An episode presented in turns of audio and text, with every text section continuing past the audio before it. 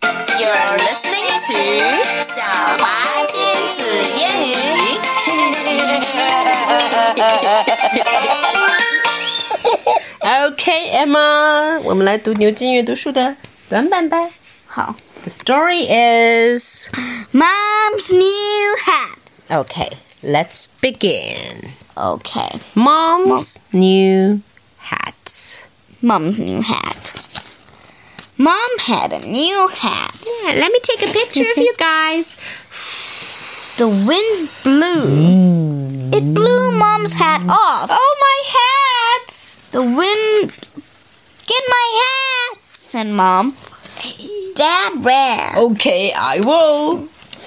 The wind blew. Oh no! Get that hat, said Dad. Kipper ran. The wind blew. Oh no!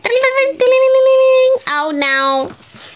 Get that hat, said Kipper. Biff ran. Okay. The wind blew. Oh no! Oh, now you've ruined my job. Look at my new hat, said Well. Mom. It's not new, that's for sure. 这时候 Biff Angela 快门 抓拍到一张难得的照片。right? Okay, and so Dad, mom, mom, mom, mom, that's all for mom, today. Mom, mom. Goodbye. Goodbye. Meow.